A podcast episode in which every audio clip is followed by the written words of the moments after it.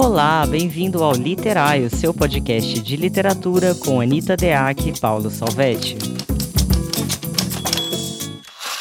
Olá, bem-vindos a mais um episódio do podcast Literário. Eu sou Anitta Deac. Olá, eu sou Paulo Salvetti. E é, meu povo, gostaria de lembrar que as inscrições para o curso longo de escrita, que vai começar em julho, toda terça-feira, de 8 às 10 da noite, continuam abertas, são poucas vagas, vai ser o último curso longo de escrita que eu vou dar. Depois eu vou dar cursos para veteranos. Então aproveitem a oportunidade, está aí na descrição do episódio o link para inscrição.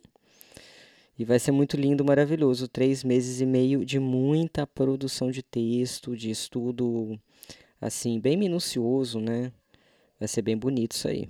E é oportunidade para se tornar um veterano também, né? Que você pode fazer agora para depois continuar fazendo próximo, né, amiga? se não fez ainda, corre! Exato. E hoje nós viemos falar de um tema que é engraçado, cara, perpassou a minha infância. Viemos falar um pouco da excentricidade, né, de construir personagens excêntricos, de narradores excêntricos, da que é uma coisa até pouco explorada na literatura, né? A gente fica na literatura num lugar muito de dor, eu acho. É sempre muito, muita dor e trauma, né? Muita seriedade na literatura, né? E às vezes não sobra espaço para outras coisas bem interessantes como a excentricidade.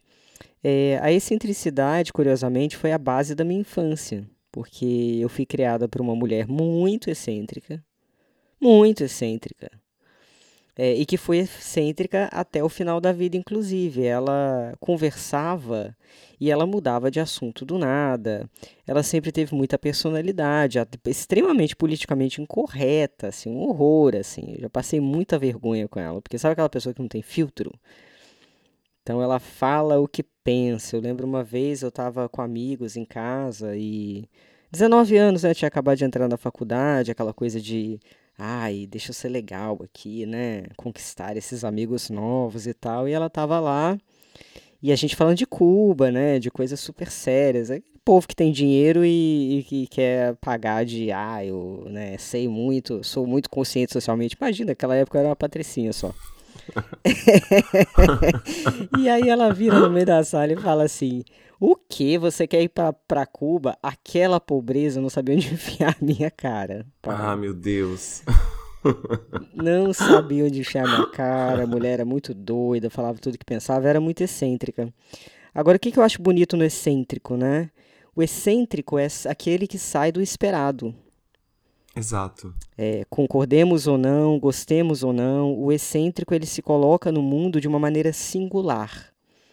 Ele tem um filtro, talvez o superego mais abaixado, né? Então as coisas escapam, ele deixa escapar, ele se manifesta de uma maneira vigorosa no mundo.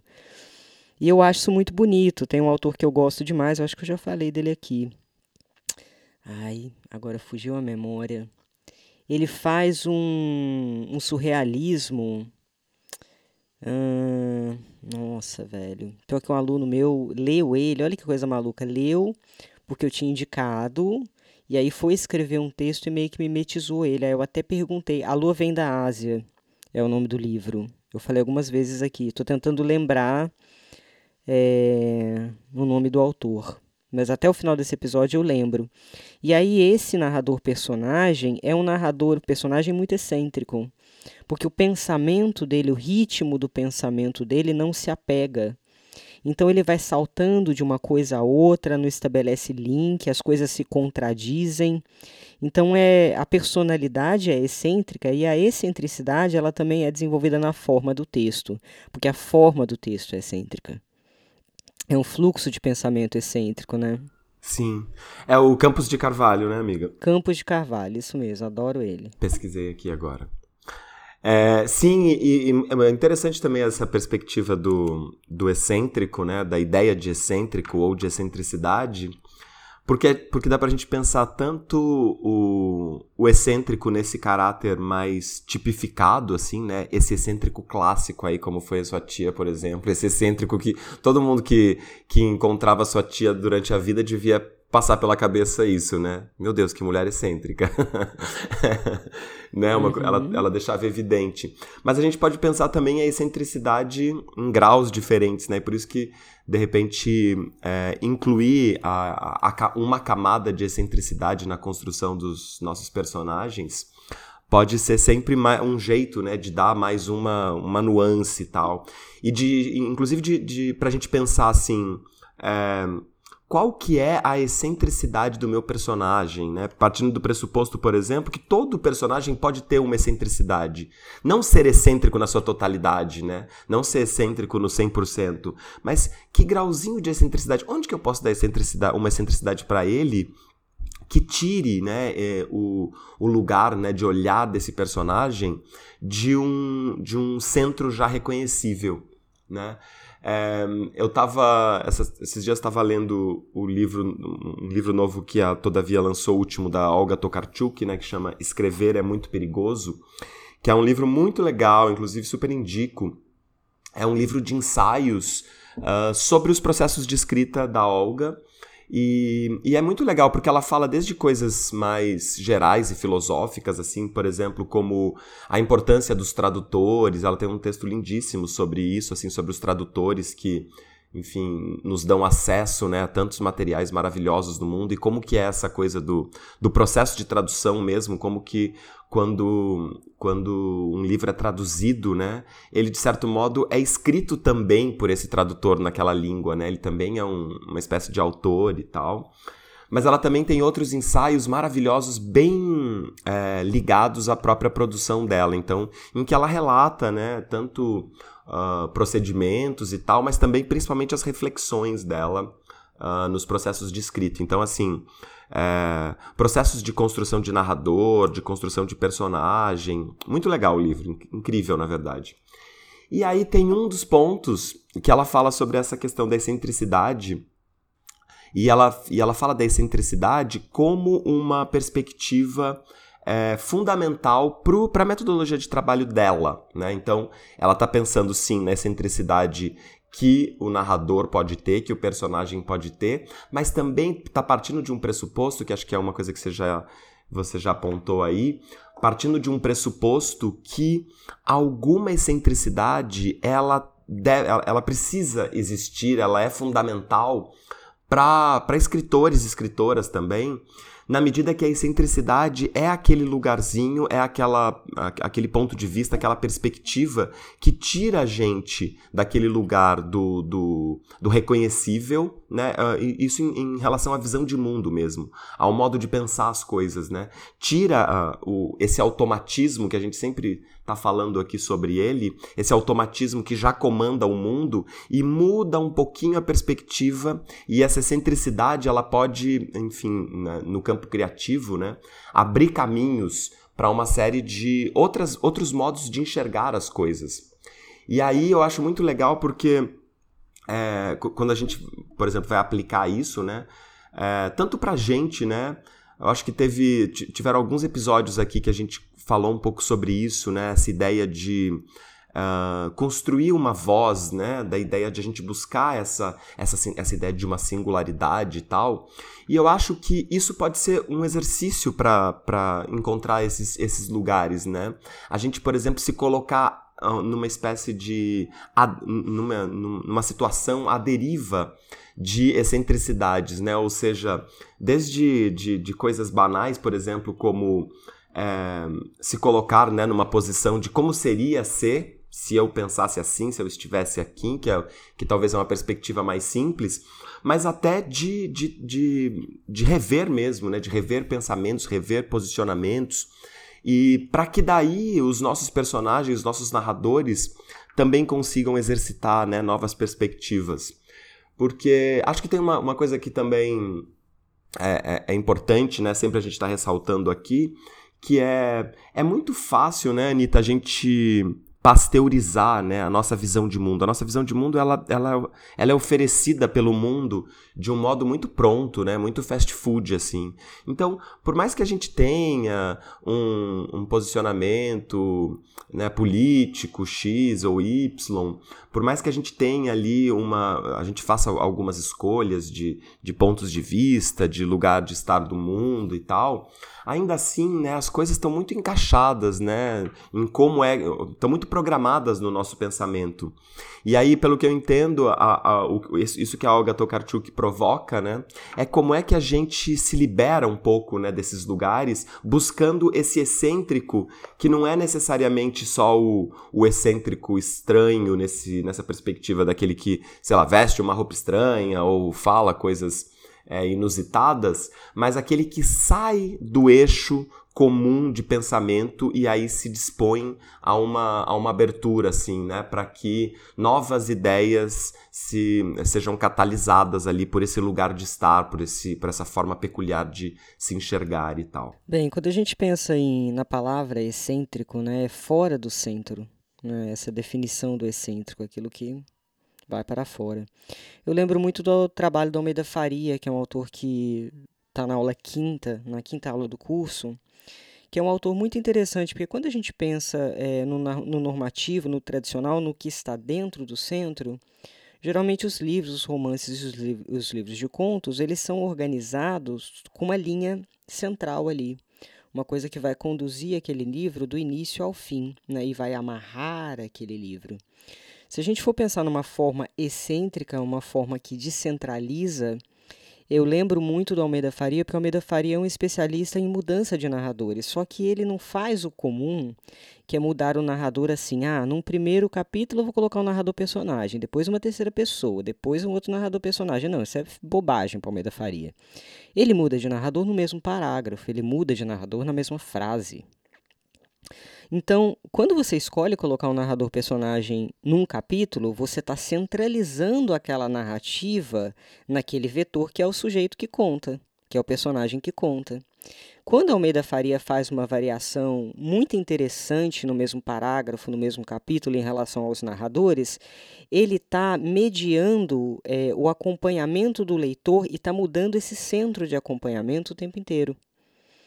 Então você, uma hora está sob a perspectiva da terceira, você cai de repente na primeira. Mudou o centro, mudou o centro que conta, mudou o vetor que conta.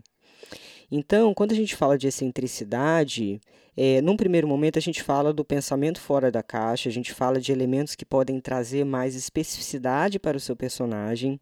Eu acho que você pontuou muito interessante, porque o que eu mais encontro é personagem indistinto, né?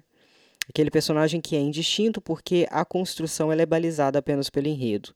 Então é aquela coisa de acordei de manhã, escovei o dente, uma movimentação de corpo excessiva, é, detalhes clichê que falam de nervoso, por exemplo, bater os dedos em cima da mesa.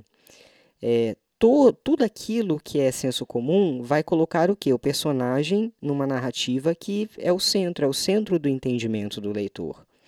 É aquilo que facilmente ele consegue depreender para tirar do centro, é, um dos caminhos é a especificidade na construção do personagem, né? É, tem um autor que eu adoro, uma descrição tão boba, tão curta, que ele fala que o cara, o personagem, andava como se tivesse os ombros presos por um cabide. Então, só nessa imagem, você imagina impertigado, esse cara impertigado. Né? Então, ele trouxe o impertigado, por exemplo, de uma maneira singular, de uma maneira específica. É, e eu acho que isso se relaciona à excentricidade por tirar do centro né, a interpretação do leitor a partir de elementos já dados, já macerados, já muito lidos. Né? Então, é, trabalhar o excêntrico eu acho que é fundamental para realmente ter uma voz, uma voz na literatura.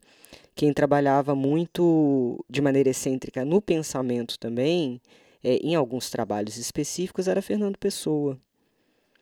Fernando Pessoa que, que ia desvelando, ia partindo de uma ideia e abrindo, e abrindo, e abrindo, e abrindo, e se afastando do centro, um outro jeito de trabalhar a forma do texto. Né? Então, se a gente pensa no texto como uma forma geométrica, eu adoro fazer isso, por exemplo, É, analisa, analisa o, o que, que aponta para quê, qual é o fio condutor, como você move esse fio condutor, como você traz elementos estranhos, porque eu acho que quando a gente fala de excêntrico, a gente pode falar de estranho também. O excêntrico está ligado ao estranho. Quais são os elementos de estranhamento dentro do texto? Só que aí tem que ter muita calma e muito estudo, porque, sinceramente, eu acho que se você não sabe fazer o feijão com arroz, tentar brincar com estranho é bastante perigoso. Porque para cair na falta de é, fio. É, claro. é para cair cuidado. na falta de fio, para cair no experimental vazio, é, para cair, por exemplo, numa mudança de narrador que eu citei aqui, o Almeida Faria, que confunde o leitor de forma que o leitor não tenha pé, não tenha chão, né? O Almeida Faria faz isso com muita sutileza, né? Ele trabalha os uhum. elementos que ele vai trazer em terceira pessoa, eles vão entrar em contato, eles vão conversar com os elementos que a primeira pessoa vai trazer. Então tá tudo em conversa, apesar da perspectiva diferente. Então, existe um fio condutor? Existe. Ele descentraliza, ele muda o centro, ele muda, mas tem um fio condutor ali ao mesmo tempo. Uhum.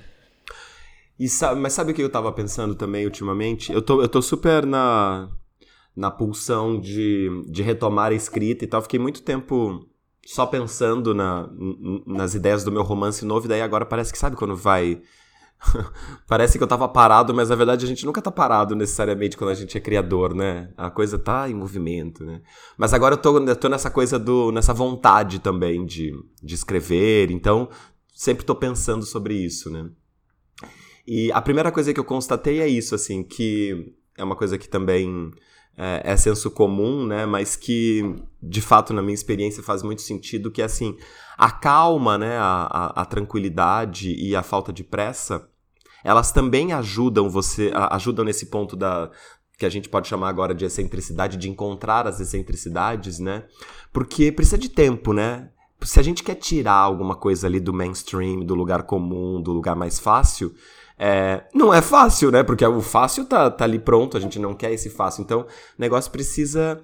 Assim, você precisa ir desvelando, precisa ir ali descascando, né? Até, até chegar numa outra possibilidade é, possível e aí fiquei pensando sobre isso também. O quanto que o, o, esse, o, o, tempo de gestação né, de uma obra, como que, é, como que é importante também, né?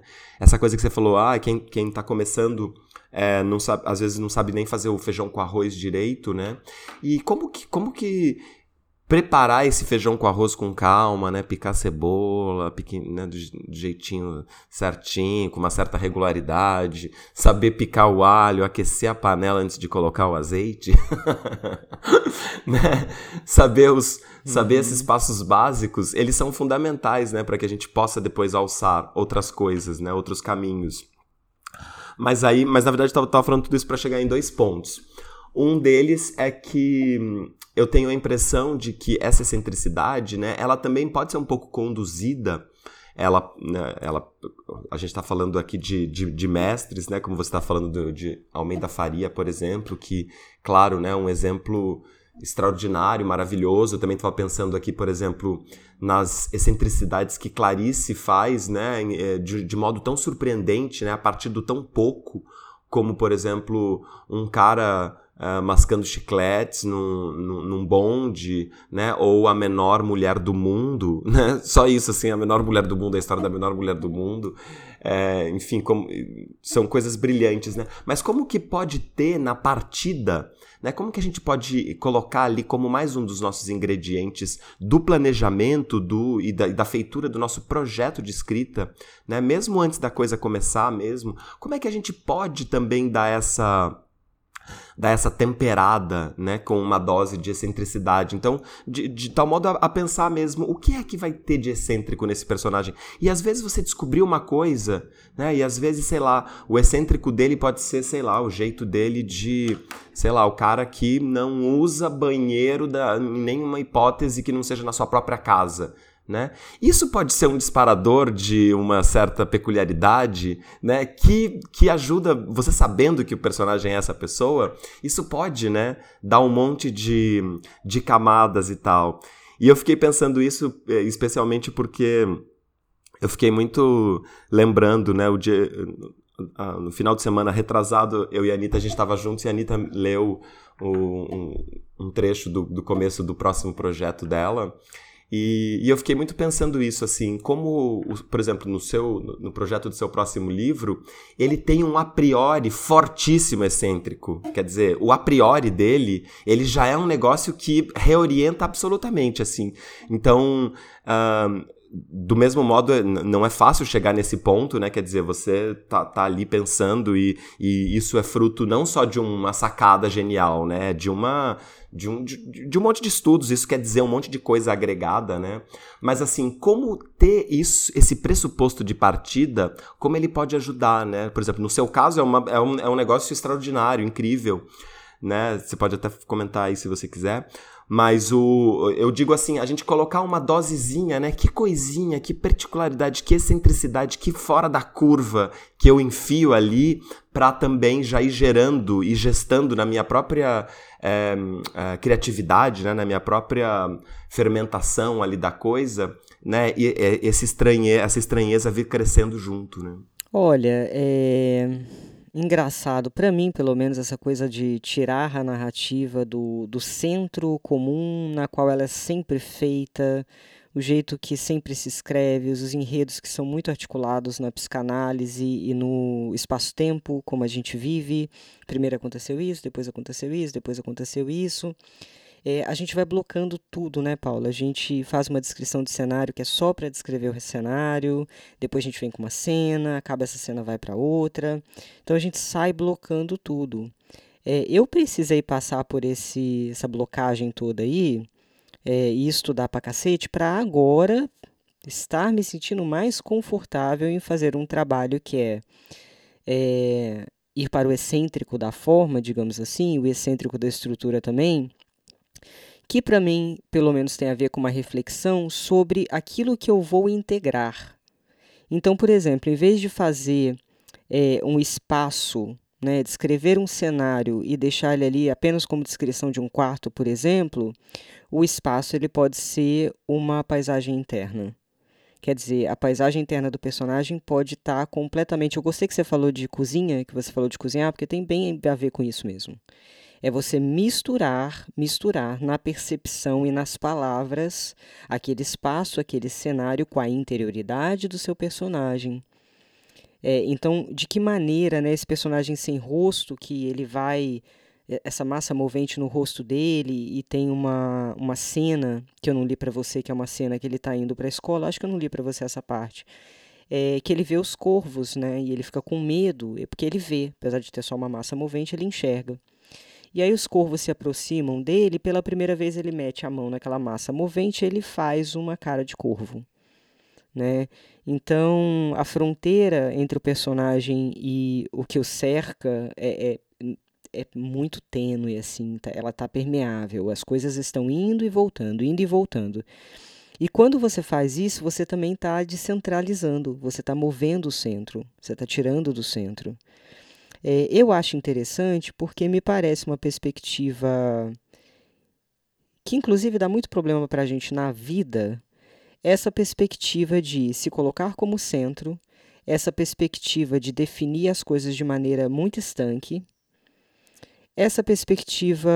E, e, aí tem umas correntes de pensamento que vão numa linha completamente diferente, que eu já comecei a abordar no fundo do oceano, que é o eu o eu seria uma ilusão pela corrente oriental, porque temos um fluxo de pensamento ininterrupto. Mas na verdade, na verdade os pensamentos estão aí e eles estão cruzando a gente, eles estão atravessando a gente. Olha, olha que maluquice. Olha que maluquice um negócio desse. E aí fazer um personagem e acompanhar esse movimento de atravessamento, digamos assim, é, é muito doido. Por que, que é muito doido? Porque o leitor ele quer ficar no lugar confortável e o escritor também. Então, quando ele pega um personagem normativo, e aí eu vou falar, o mercado copta, ele traz para ganhar dinheiro, ele traz para ter lucro aquilo que parece fora do centro. Então ele pega, embala aquilo que parece fora do centro e vem para o centro, você entende? Esse é, esse é a sociedade que a gente vive, esse é o capitalismo. Ele vai sempre puxar para a produção, para o útil, para o que faz dinheiro, qualquer coisa, inclusive a arte. Ontem eu estava conversando, inclusive, com uma amiga sobre isso, né? É, é olha que coisa maluca, a gente estava falando da Lady Gaga, que eu lembro que na minha adolescente tinha umas musicazinhas pop bobas, se vestia de maneira normativa, entra um produtor, entende que precisa colocar singularidade ali, ela começa a usar aquelas roupas muito loucas, muda o estilo da voz, muda tudo e se transforma num produto. E isso acontece com todo mundo. É, nesse sentido, é, a escrita é até bom que ela não dê muito dinheiro em termos de venda de livro. Porque ela é um espaço é, barato, olha que maravilha. Relativamente barato, tá? Se a gente for comparar com cinema, para você explodir um prédio no cinema, você precisa de muito dinheiro. Na literatura, você precisa de muito menos. né? Na literatura, você pode fazer coisas inimagináveis. Uhum. Então, é um espaço relativamente barato para você se permitir não atender à sociedade, já que você atende à sociedade da hora que você acorda até a hora que você dorme. Para para pensar, já que você é, pareia os seus anseios pessoais de pertencimento, é, de amor, de estar num grupo, cara, você faz isso a sua vida inteira. Então o texto ele pode ser um lugar muito interessante. É, e aí eu faria até um exercício bem idiota. Olha, estou na frente do meu computador, Nesse momento não tem ninguém ao meu redor. Amanhã eu posso exercitar ser amado, amanhã eu posso exercitar caber, agora eu estou na frente do meu computador. Por que, que eu tenho que ficar nesse lugar até aqui? Me diz. 99% do meu tempo é isso, nesse momento que eu estou na frente do meu computador, eu não vou pertencer a isso. Eu não vou talvez pertencer a nada eu vou olhar para esse personagem e vou olhar para as coisas que o cercam e vou entender quem ele é, para de repente, sei lá, trazer uns elementos que, que levem ele para um outro lugar, que levem essa narrativa para um outro lugar. Isso é liberdade. E infelizmente a gente não tem liberdade, quer dizer, a gente às vezes escolhe, lógico, né? É, somos privilegiados, podemos exercer mais a nossa liberdade do que muita gente, mas eu acho muito doido que até os privilegiados tem uma corrente no pé. Uma corrente nas mãos na frente do computador. O, o que, que acontece? Qual é o espaço de uhum. liberdade? O espaço de liberdade, eu acho que é você buscar uma linguagem que tenha aquilo que seja seu. E o seu é passante, não é um seu cristalizado, você entende? Não, e esse, esse exemplo né, que você falou com a, com a ficção audiovisual, né? É muito bom, porque eu acho que quando a gente está pensando isso, né, o, o mainstream da, do, das formas de pensamento e tal, a gente que escreve ficção, a gente está muito vulnerável a esse movimento, né? Eu digo a gente sociedade. A gente está muito ditado, né, por uma estrutura de movimento organizado pelas séries, hoje em dia, né? A nossa narrativa, né? A, a nossa narrativa ficcional, ela tá muito é, ligada às séries. E aí você vai pensar, o que, que é a série, né? O que, que é a estrutura básica de uma série? A série é uma coisa que, primeiro, é, ela tem que ser surpreendente o tempo todo, ela tem que prender a pessoa, né? Porque a, a, a galera faz série hoje em dia pra galera ver tudo seguida. Tem gente que fica ali 12, 15 horas na frente de uma televisão assistindo episódios seguidos de séries, né? E as séries elas são feitas para que as pessoas cumpram esse movimento. Então, quer dizer, tem que ter uma estrutura ali é, de tal modo organizada para que aquilo atenda à expectativa constantemente, surpreenda, mas que esteja sempre, né, naquele horizonte de expectativa sem muita sem, sem fugir muito da regra para a pessoa conseguir ficar ali, né, ser confortável o suficiente para ela continuar. E nesse, nesse meio tempo, a gente vai, vai ganhando né, cada vez mais estruturas de pré-definições. Então, por exemplo, as, as séries, que, quem é roteirista e tal sabe bem disso, né? Uh, os, as estruturas estão muito pré-definidas. Né? Veja, essas séries grandes, por exemplo, elas têm que ser pensadas de tal modo a não acabar nunca. Não acabar, você não pode acabar com o personagem, o personagem tem que continuar e tem que ter ainda gancho para desenvolver mais e mais e mais. É um negócio quase infinito, né? Que você vai acompanhando aquilo. É uma. é, é um, uma, uma estrutura de as mil e uma noites, né? Você, você tem que continuar, né? Você tá com a faca ali no pescoço e tem que o personagem tem que dar um jeito de dar uma virada e virar outra pessoa e gostar, né? E, e se a gente não toma cuidado, é, de reconhecer, de conseguir entender essas estruturas que então determinam esse centro da narrativa, por exemplo, a gente fica repetindo isso na literatura e é o que a gente mais tem visto né? Essas repetições de, de estrutura. Quer dizer, isso que você falou é muito interessante.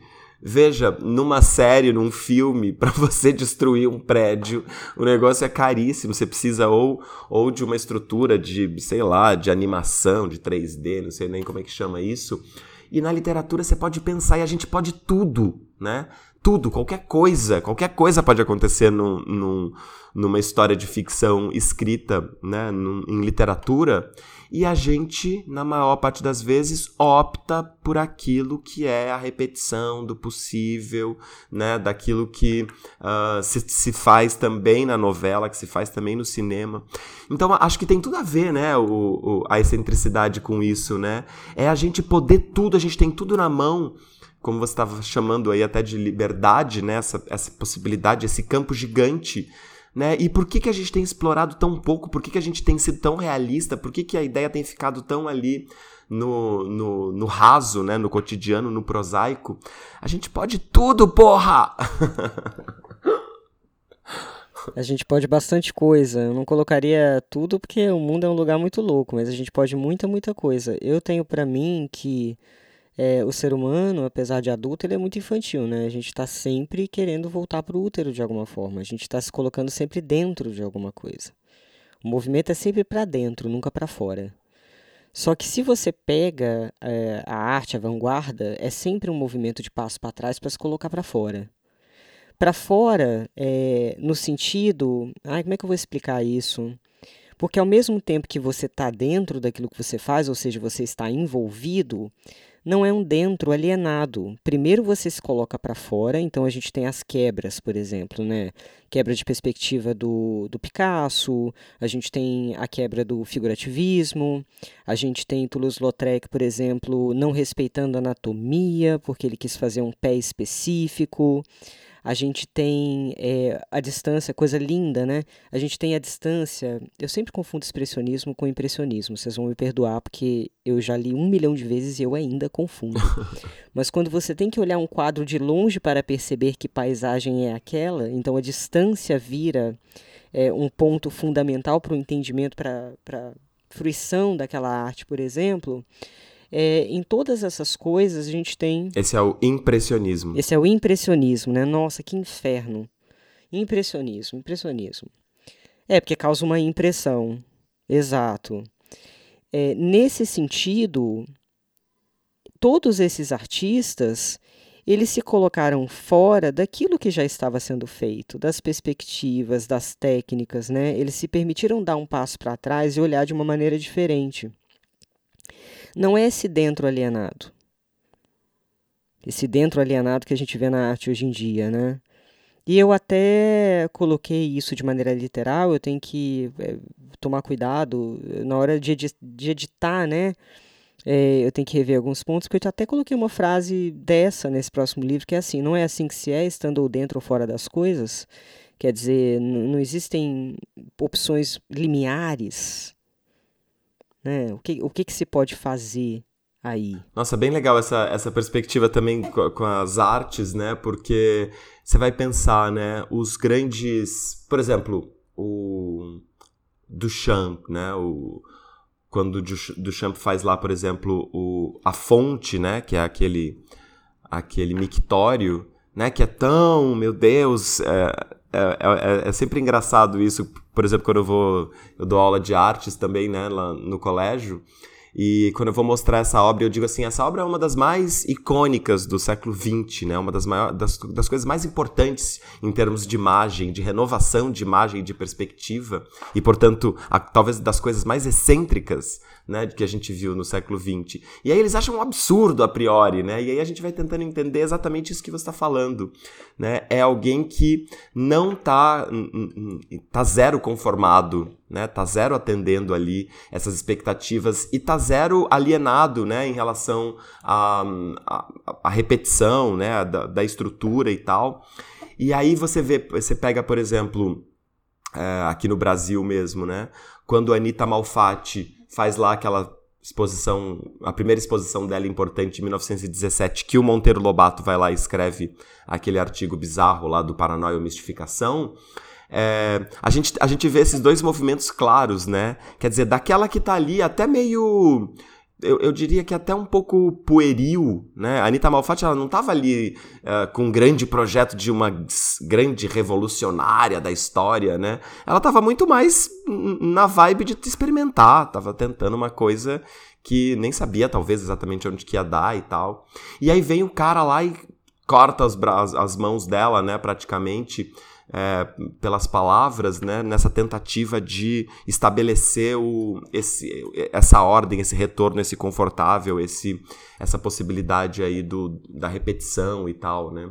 Então, acho que também tem isso, né, a, a, a gente também tem que ter um, uma um, um, um, um auto olhar né um auto olhar para não só no, no caso para nossa obra mas para nós mesmos né nesse sentido que você falou aí do movimento do dentro e do fora, né? Que a, a gente tá para fora e depois escolhe ficar dentro, e daí parece que é uma escolha que é só é, é, intencional, foi só determinada por nós, né? Mas acho que tem toda uma estrutura também dizendo que esse é o movimento mais confortável para fazermos, né? E a gente tem que ficar também é, se policiando mesmo para a gente conseguir é, desafiar, né? E para conseguir manter uh, a, a excentricidade, cuidar das nossas excentricidades, né? Acho que o exercício de cuidar das nossas, reconhecer e cuidar e incentivar em nós as excentricidades, eu acho que também faz muito bem. E trabalhar no processo criativo, eu diria, com a excentricidade aplicada, por exemplo, tem as coisas idiotas que você pode fazer, que é se colocar perto de objetos estranhos, colocar objetos estranhos no seu escritório espalhar objetos estranhos pela sua casa, se dar a oportunidade de interagir com aquilo que não é funcional é, por exemplo, né? Porque eu estava conversando com uma amiga minha, que era de São Paulo, mudou aqui para Peruíbe, sobre semiótica ontem, sobre a construção da imagem, como tudo é uma construção de imagem, como as imagens contam, as fotografias contam, os vídeos contam. É...